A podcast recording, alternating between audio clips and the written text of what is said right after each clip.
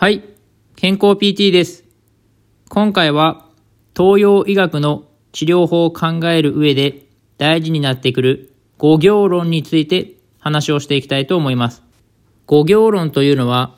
五行の関係性を利用した治療の考え方でありますが、その五行の五というのは自然界にある木、火、土、金、水のことを五行と言います。木というのは、あの、木の枝とかでいう、あの、木のことですね。で、火というのは、あの、炎の火のことです。で、土は地面にある土です。で、金は金属類の金です。そして、水は水滴の水のことを言います。この自然界にあるような、この五行というものが、それぞれのつながりによって助け合ったり、お互いを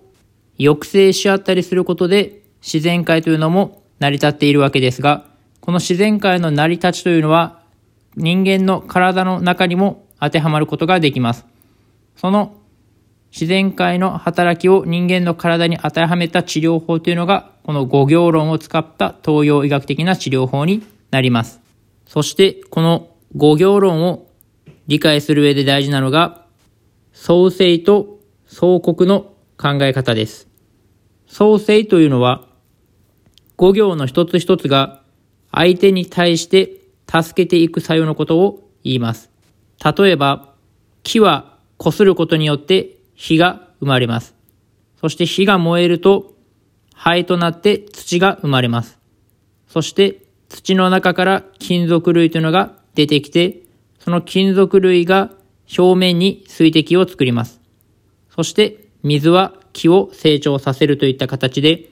自然界のものがお互いに助け合って起こることをこの創生と言います。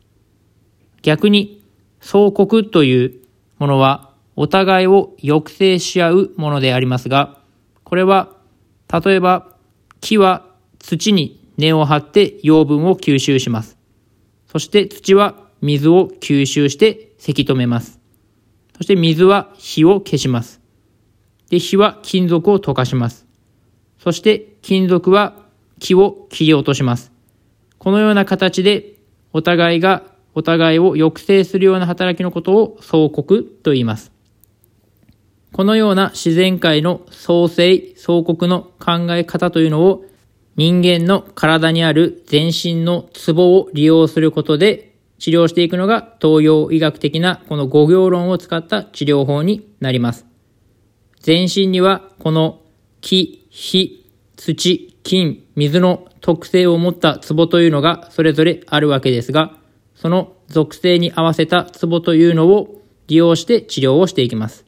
東洋医学の治療法はこれらを組み合わせた方程式のような治療法になっており、この方程式に合わせた治療を行うだけで効果が現れますので、しっかり勉強すれば誰でもできるようになります。少し勉強すれば、個人でもセルフケアとして使えるテクニックでありますので、もし興味がある方は、この東洋医学五行論というのを少し勉強して、セルフケアに役立てていただけたらと思います。今回は以上です。ではまた。